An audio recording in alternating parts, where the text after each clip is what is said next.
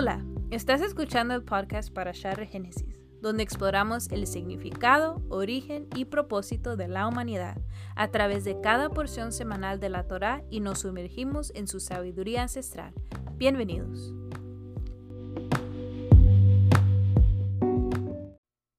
Hola, ¿qué tal? ¿Cómo están? Bienvenidos a este podcast, el podcast de Regénesis.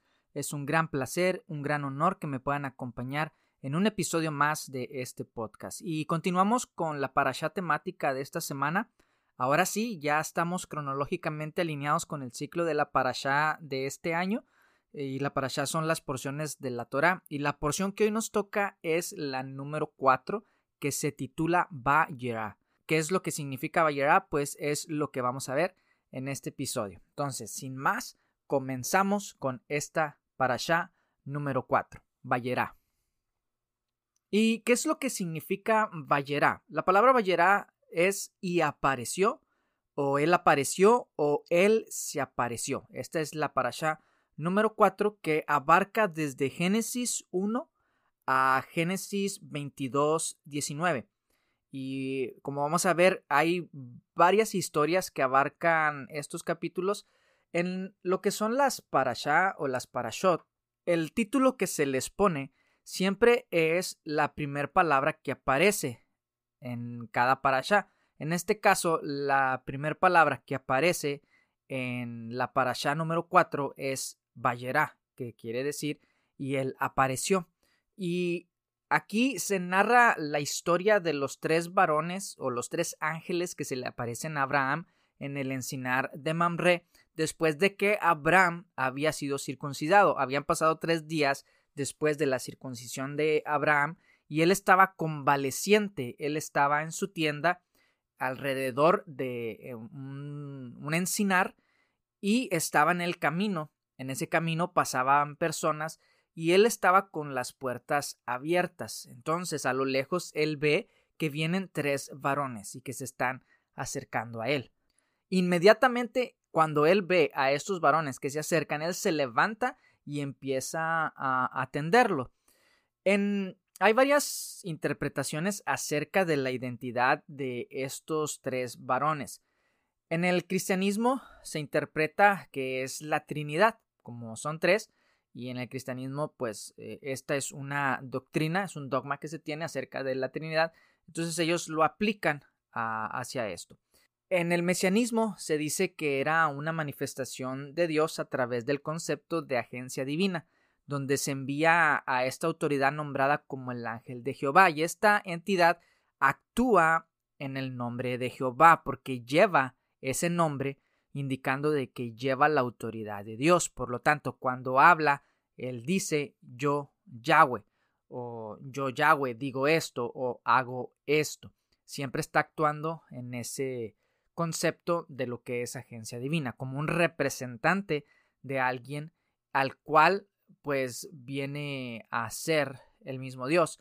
Eh, también comentaristas judíos dicen que estos tres hombres o tres varones eran tres ángeles y que eran Miguel, Gabriel y Rafael y que cada uno de ellos traía un mensaje distinto. Uno de ellos traía un mensaje para anunciarle a Abraham la destrucción de Sodoma, otro traía el mensaje de anunciarle que iba a tener un hijo, que iba a tener un, hijo que lo iba a llamar Isaac, y el otro tenía el trabajo de ayudarle porque estaba convaleciente o de destruir a, a, Sodoma. Entonces hay varias ahí interpretaciones acerca de esto. Pero lo que vamos a hacer nosotros es una lectura, no vamos a abarcar todo, sino solamente algunos aspectos. Los aspectos que yo quiero abarcar son tres, pero quiero hacer mención de los pasajes o las historias que aparecen en esta parasha. Por ejemplo, en Génesis 18.1 es el momento en que Dios se aparece a Abraham y es ah, el nombre que lleva esta parasha, Bayerá, y apareció, o sea, Dios apareció a Abraham. En Génesis 18 del 16 al 33 vemos lo que es la destrucción de Sodoma y de Gomorra. En Génesis 19, 1 al 29 vemos a los ángeles que rescatan a Lot. En Génesis 19, 30 al 38 nos narra la historia de las hijas de Lot, lo que ellos, ellas hicieron con su padre. Después, en Génesis 21 al 18, vemos el pasaje donde Abimelech toma a Sara. Si recordamos, ahí Abraham le dijo a Sara que se hiciera pasar por su hermana y Abimelech la toma como mujer, pero llega un momento donde Dios le habla a Abimelech y le dice que no toque a Sara. También en Génesis 21.1 al 2 vemos el pasaje de Ismael y Agar cuando ellos son expulsados por Abraham. En Génesis 22.1 al 19 vemos lo que se conoce como la atadura de Isaac, cuando Dios le pide Abraham que entregue a su primogénito, a su unigénito, al hijo amado. Entonces, no vamos a tocar todos estos temas porque son muchos y yo voy a tomar los temas más positivos porque dentro de esta para allá hay temas muy escandalosos, hay temas muy difíciles de tratar como lo es lo que hicieron las hijas de Lot, como es lo que hizo Abraham para porque le tenía miedo a Abimelech, lo que pasó después con Ismael y Agar que son expulsados, que Abraham los expulsa, pero quizá en otra ocasión podemos tomar estos temas y ahora sí que podría decirse ensuciarnos las manos y pues ver a ver de qué está hablando aquí. Como dije en el episodio anterior, no sé si el anterior o en episodios anteriores, que la familia de Abraham no era una familia perfecta. Las historias que aparecen en Génesis acerca de esta familia nos muestran a seres humanos con muchos errores.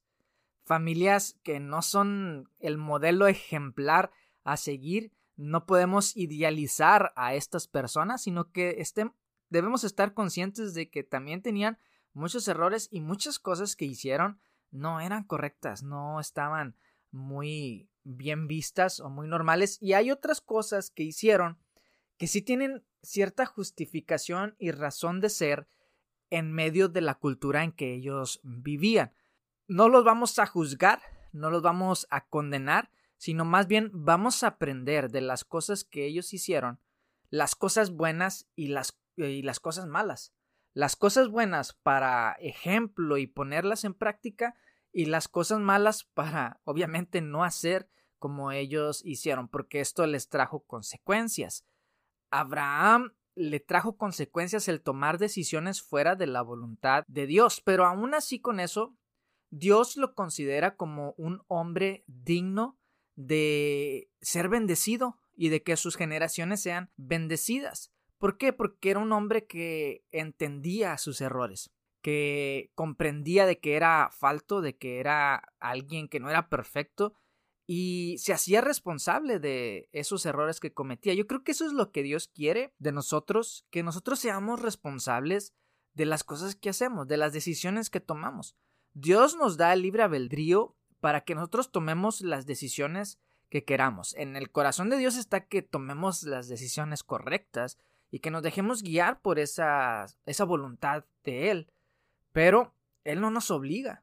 Ahora, nosotros tomamos nuestras decisiones y es obvio, es razonable de que muchas de las decisiones que tomamos son erróneas.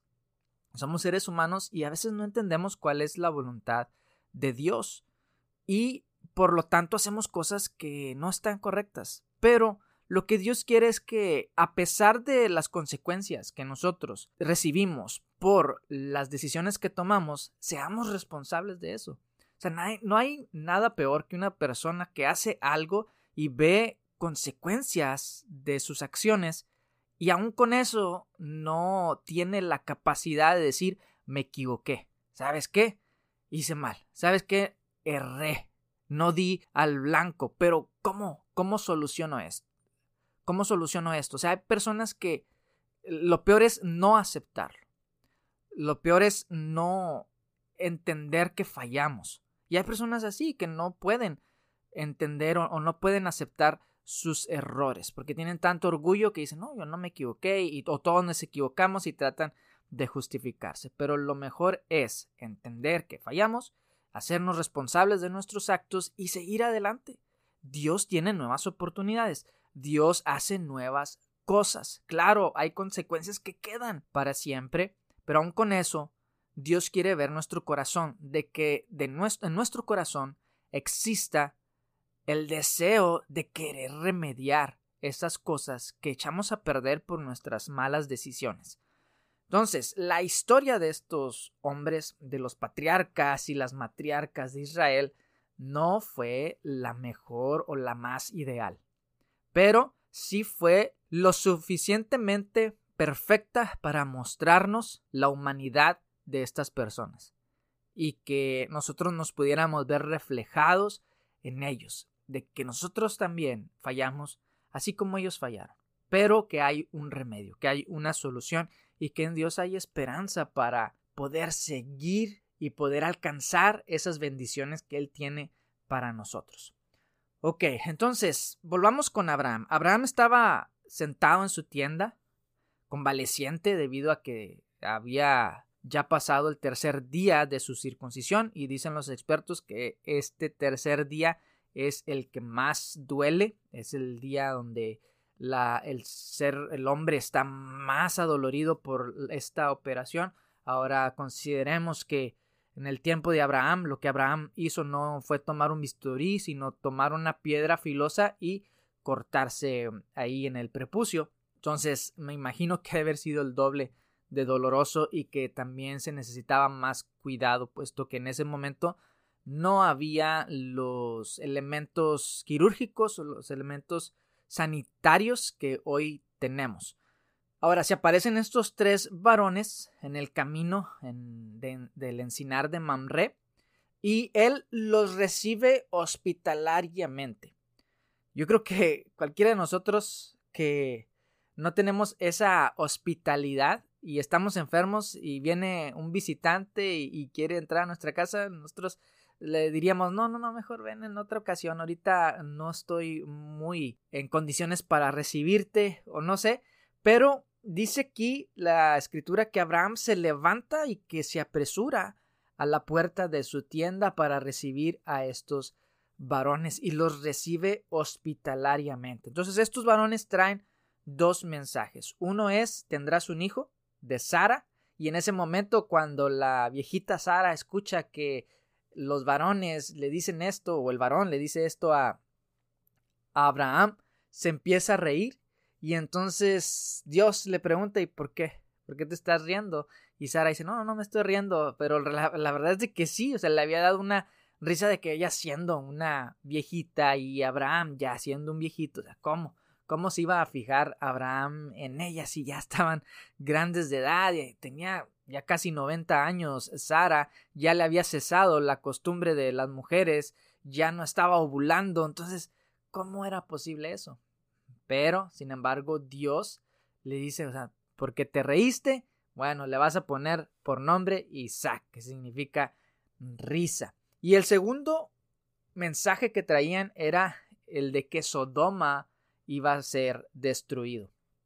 Aquí vamos a ver una pregunta interesante. ¿Por qué, ¿Por qué Dios quería destruir esta ciudad? ¿Por qué Dios quería la destrucción de Sodoma y de Gomorra? En, el episodio o en la parashá de Noé vimos cómo Dios manda un diluvio y muchas veces nuestro enfoque es en que Dios quiere destruir a la humanidad porque está enojado les mencionaba cómo es que en las culturas de Antiguo Medio Oriente ellos tenían entendido de que los dioses estaban enojados y molestos por cualquier cosita que el ser humano hacía. Eran caprichosos. Eran dioses que lo que querían era la esclavitud, la opresión y la destrucción de los hombres, porque estos hombres no hacían o cumplían los caprichos o porque simplemente se comportaban como seres humanos porque hacían fiestas, porque se divertían y porque no trabajaban para los intereses de los dioses. Y estos dioses eran caprichosos. En la antigüedad no se sabía cómo apaciguar la ira de los dioses. Es por eso que muchos eh, sacrificaban a sus hijos, sacrificaban a sus primogénitos para sobornar a sus dioses, para obtener algo de ellos. Pero Dios poco a poco va sacando a Abraham, va sacando a su familia y va estableciendo un pueblo que se va alejando de esas culturas. Eh, la revelación de Dios hacia Israel, hacia Abraham y su descendencia fue progresiva, poco a poco Dios fue revelando sus características a esta nación. Poco a poco Dios fue revelándose a Abraham, se le revela de una manera, después se, le revela de otra manera, pero es el mismo Dios que se va revelando poco a poco a la humanidad. Y poco a poco el pueblo de Israel se va alejando de las costumbres y las prácticas que tenían los pueblos antiguos.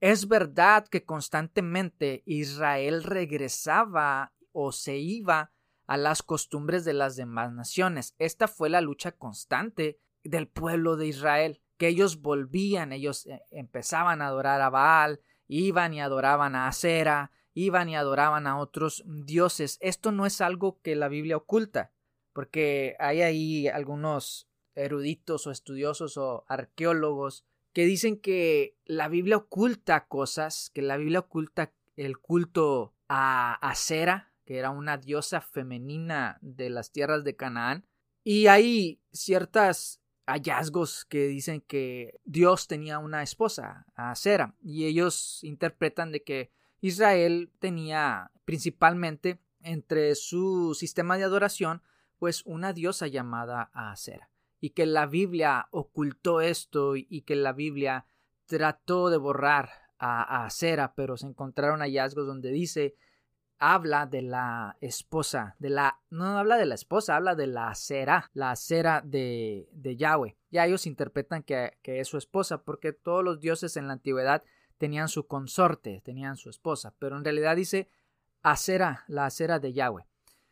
Y ellos interpretan que era la esposa de, de Dios, pero lo que me llama la atención es que dicen que ocultan esto, que la Biblia ocultó esto, que los hebreos trataron de ocultar este culto a esta diosa, cuando no es así. Hay más de 40 o 40 versos que hablan acerca de Acera. Hablan acerca de cómo Israel constantemente se iba tras estos ídolos. Pero bueno, mi punto no es hablar de Acera, es porque algo, es algo que tengo muy eh, fresco eh, en la mente de algunos posts que he visto acerca de esto de la, de la esposa de Yahweh.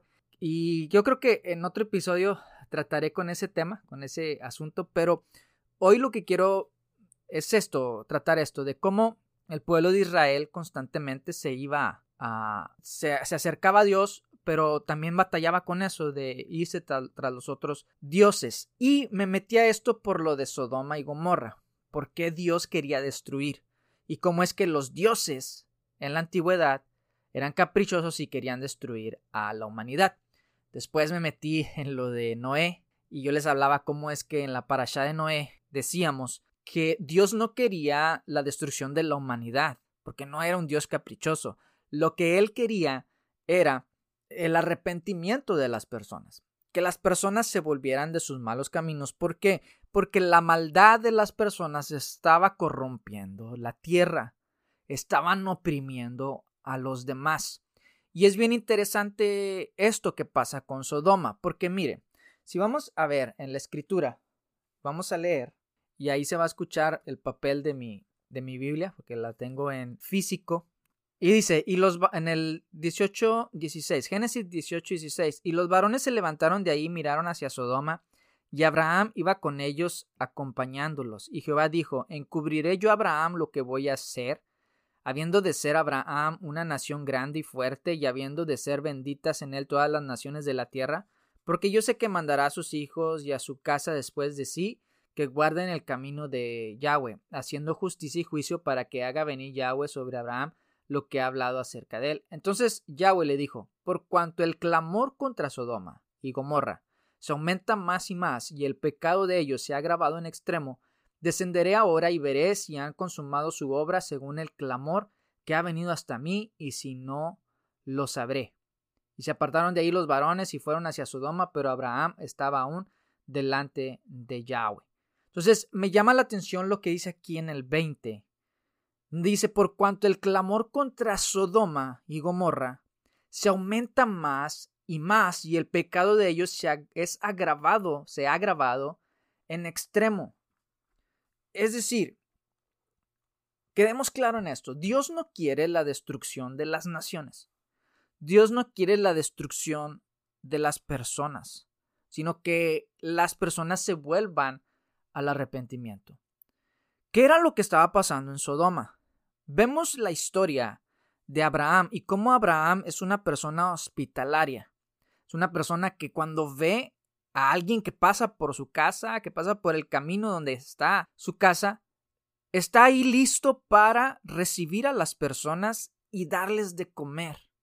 Está listo ahí en medio de ese desierto como un oasis para aquellos que van por el camino y que necesitan comer, que están hambrientos y están necesitados. Abraham está en medio de ese lugar como un hombre de justicia, un hombre justo. ¿Por qué digo esto? Bueno, primero porque Abraham hace esto, o sea, literalmente él sirve a estos varones. Cuando ve a estos varones, los atiende de lo mejor y, les da de comer y todo y sacia sus necesidades. Y después estos hombres le dicen, a, o estos varones, estos ángeles le dicen a Abraham, Dios va a ocultar algo de ti. Dios que ha tratado contigo y te ha dado promesas, ¿va a ocultar algo de ti? Dice, porque yo sé que mandará a sus hijos y a su casa después de sí que guarden el camino de Jehová, haciendo justicia y juicio.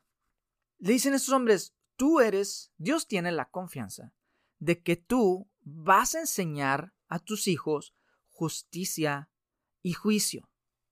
Recordemos, Abraham estaba en ese lugar como un oasis para las personas que pasaran y necesitaran de algo.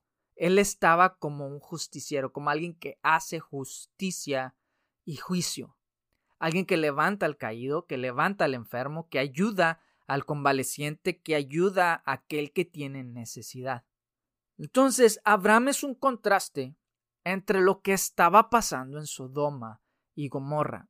Sodoma y Gomorra se habían, estas ciudades, que algunos creen que eran cinco ciudades que estaban alrededor y que conformaban esta, esta ciudad, esta área, ellos se habían corrompido y estaban haciendo injusticia en esa tierra. Es por eso que dice, por cuanto el clamor contra Sodoma y Gomorra se aumenta más y más. Había un clamor en aquella región por causa de Sodoma y Gomorra. ¿Qué es lo que estaba pasando en Sodoma y Gomorra? Había opresión, había maldad contra el ser humano, contra el prójimo. Y la gente de alrededor, y yo creo que también gente de la misma ciudad, se quejaban de lo que eh, las personas de esta ciudad estaban haciendo, estaban oprimiendo. Entonces, con todo eso, Dios tiene misericordia de Sodoma y Gomorra. ¿Por qué? Porque hay un justo entre ellos y es Lot.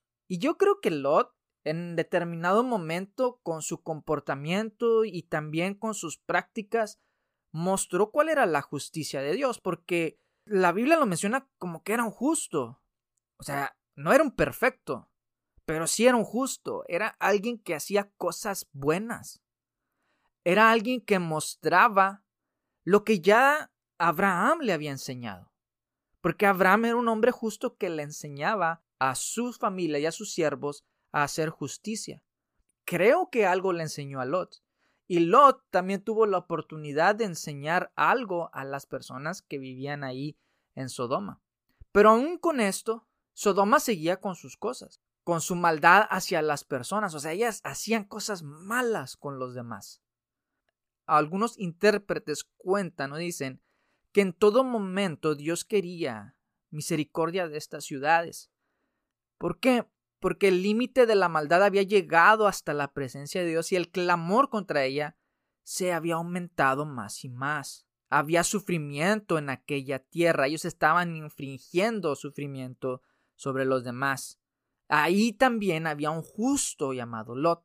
Y aun con eso, Dios envía a sus ángeles para saber una cosa para ver si así desistían de hacer lo malo. ¿Y qué es lo que pasa? Que ni aún así. Sino que lo que las personas de Sodoma estuvieron dispuestos a hacer con los hombres, también estaban dispuestos a hacerlo con Dios. O sea, esto era el colmo. Porque ya al ver que está Lot, al ver que están los ángeles, y ni aún con eso detenerse de hacerle maldad a los enviados de Dios. Ni aún con eso. Entonces, ellos ya estaban dispuestos también a hacer cosas en contra de Dios si era posible. Es por eso que viene esta destrucción. Ahora, nuevamente, recalco, no es que Dios quiera la destrucción, es que Dios ya les dio la oportunidad. Además, cuando hablamos de justicia, nos gusta la parte donde Dios levanta al pobre, donde Dios levanta al necesitado, donde Dios tiene misericordia del, pecador que se arrepiente, donde Dios ayuda al que está oprimido. Pero hay una cosa, que para que exista un oprimido, debe de existir un opresor. Y con el opresor sí se puede entrar en un diálogo. Podemos llegar a razonar con el opresor. Pero llega un momento en que hay que dejarlo de tratar con abrazos. Debe de llegar un momento en que al opresor no podemos seguir tratándolo con apapachos, con abrazos, como dijo el presidente, abrazos, no balazos. Y yo entiendo la idea detrás de esto, pero si lo vemos así simple, en simplicidad, pues parece como si estuviera diciendo eh, que a los cárteles, que a los malvados, pues hay que apapacharlos, hay que darles abrazos y no tratarlos pues con la misma fuerza eh, destructiva con la que ellos tratan a los demás, sino vamos a darles abrazos. No, yo, yo entiendo el punto de que el punto es de que si un niño desde pequeño recibe abrazos, recibe amor, pues hay la posibilidad de que no vaya por ese camino de agarrar las armas o de entrar en la delincuencia. Entiendo el punto. Pero muchos sí no lo comprenden y piensan que al opresor hay que tratarlo con abrazos. Ahora Dios lo hace. ¿Qué hizo Dios con Faraón? Primero manda a, a, a Moisés y le dice, oyes, deja ir a mi pueblo. Y Faraón endurecía cada vez su corazón y cada día cada plaga que Dios le enviaba, cada azote que Dios le enviaba a Faraón, sí era un llamado de atención, pero aún con todo eso, Dios tenía misericordia de Faraón y del pueblo de Egipto, de la nación de Egipto, porque por causa de Faraón, aún el mismo pueblo egipcio estaba siendo oprimido, porque Faraón no era justo con los demás. Pero aún con todo eso, Dios tenía misericordia, porque cuando mató al ganado, no mató a todo el ganado aún les dejó de comer. Ya fue después que cae granizo, que vienen otras plagas y termina de matar al demás ganado. Pero aún en eso vemos la misericordia de Dios. Y lo que muchos quieren ver solamente es ese Dios que quiere destruir y no se dan cuenta que en la Biblia también está hablando acerca de un Dios que tiene misericordia y un ser humano que es obstinado, que en todo momento le está llevando la contra de Dios aun cuando ve que Dios extiende sus manos para abrazarlos y ellos siguen oprimiendo al que tienen al lado, al que es hecho a imagen y semejanza de Dios, a su prójimo. Entonces, Dios está tratando con esto. Ok. Hay, una, hay un contraste entre Abraham y la gente de la ciudad de Sodoma. Y es que Abraham sí hace justicia, sí es un hombre que es hospitalario. Y, no solamente Abraham tenía esta característica de ser hospitalario, sino que tenía la característica de ser un intercesor. Porque cuando se da cuenta del mensaje que los ángeles traen o de la encomienda que ellos traen y se lo hacen saber, él empieza a interceder por Lot. Y él dice, si hubiera 50 justos en esta ciudad, ¿destruirías a la ciudad con estos 50 justos? Y el Señor le dice, no, no la destruiría. ¿Y si hubiera 40 justos? Y el Señor le dice, no, no la destruiría. ¿Y si hubiera 30? ¿Y si hubiera 20? ¿Y si hubiera 10? ¿Y si hubiera uno? Y entonces ya el Señor dice, bueno, pues ve, hay que sacar a, Lot, hay que rescatarlo. Pero vemos aquí que, lo, que Abraham se convierte en un intercesor. Ahora, ese, el mismo deseo y anhelo que hubo en Abraham debe haber en nosotros. Que no seamos como cuando Jesús es rechazado en cierta ciudad y los hijos del trueno le dicen, o sea, que descienda fuego sobre ellos. Y Jesús le dice, no, ¿Por qué dicen esto? O sea, ustedes no saben de qué espíritu son. A veces somos así, de que Dios destruye al malo. O sí, Señor, arrasa con todo. O a veces que nuestro mensaje es ese, el de, el de condenación, el de constantemente estar atacando a la persona que hace lo malo. Pero Dios quiere también que seamos intercesores. Que intercedamos por aquel que está haciendo el mal. O sea, es un balance de entender de que Dios no quiere la destrucción, pero nosotros también ser intercesores y decir, Señor, ten misericordia de ellos. Ten misericordia del justo. Porque ahí hay justos que están sufriendo por la maldad de, esta, de este pueblo.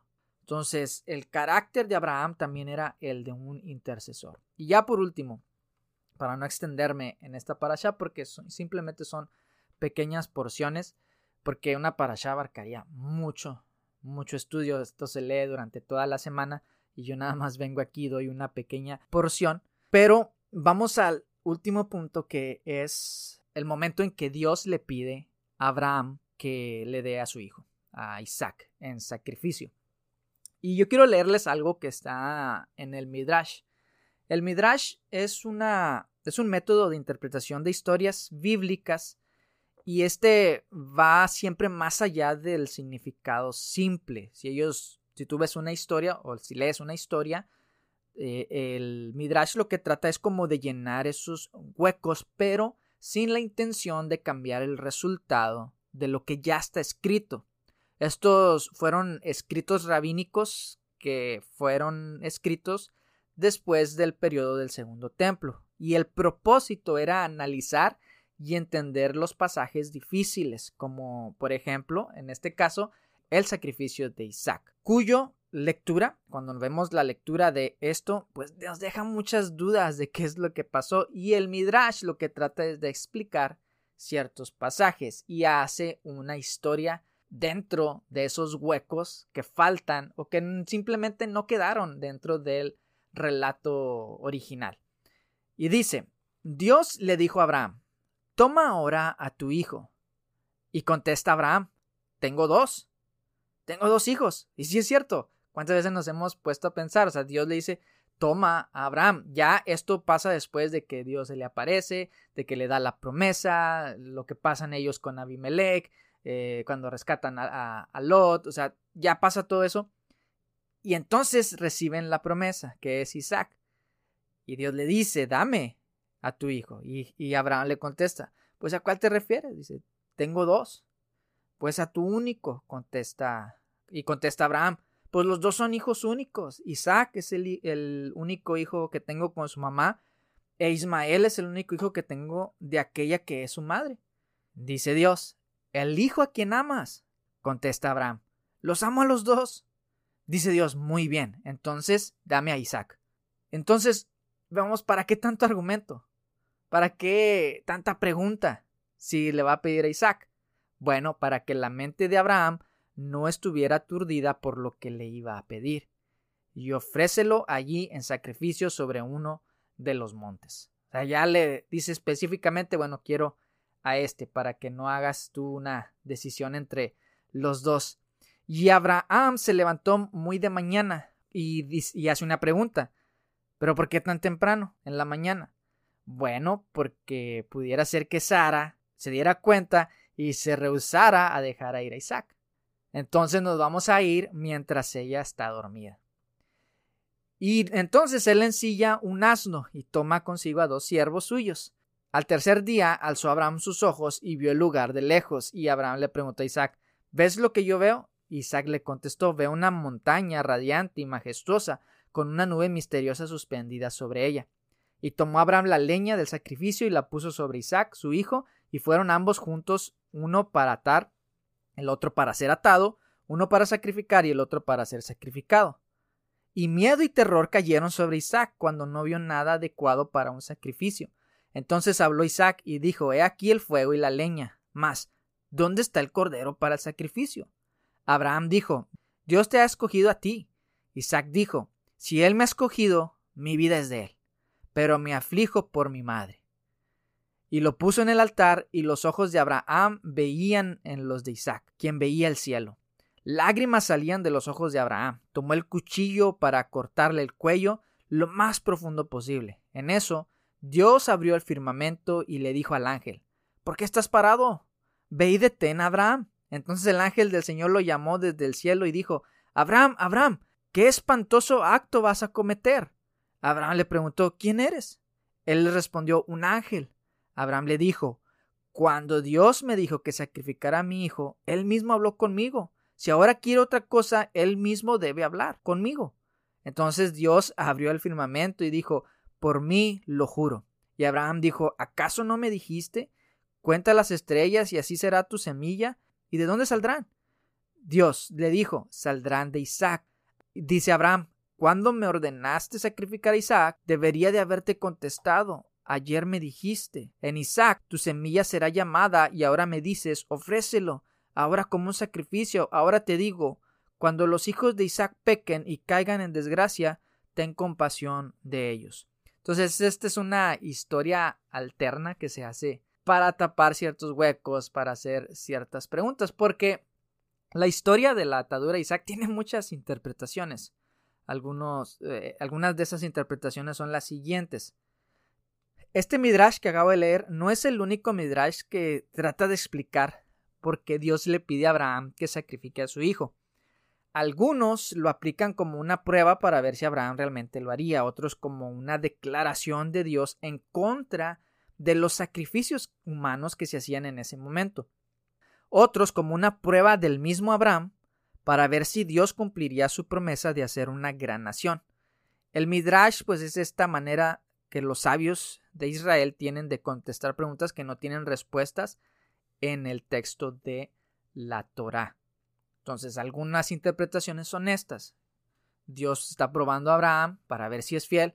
La otra es Dios le está probando a Abraham que él no es un Dios que pide sacrificios y que él no es un Dios como las demás naciones, sino al contrario, que lo que Dios quiere hacer es adoptar a Isaac, porque hay otra interpretación donde habla acerca de que el lenguaje que se utiliza es un lenguaje que se utilizaba en esa época, donde el rey delegaba o el rey le daba la herencia al hijo y decía, este es mi hijo amado, el hijo amado de su rey.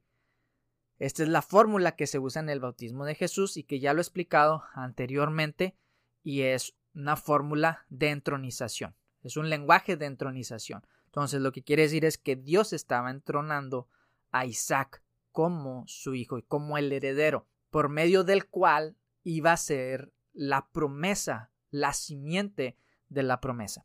Ok, entonces, Hebreos 11:17 lo que nos dice es, por la fe Abraham, cuando fue probado, ofreció a Isaac, y el que había recibido las promesas, ofreció a su unigénito, habiéndosele dicho, en Isaac te será llamada descendencia, pensando que Dios es poderoso para levantar aún de entre los muertos, de donde en sentido figurado también le volvió a recibir.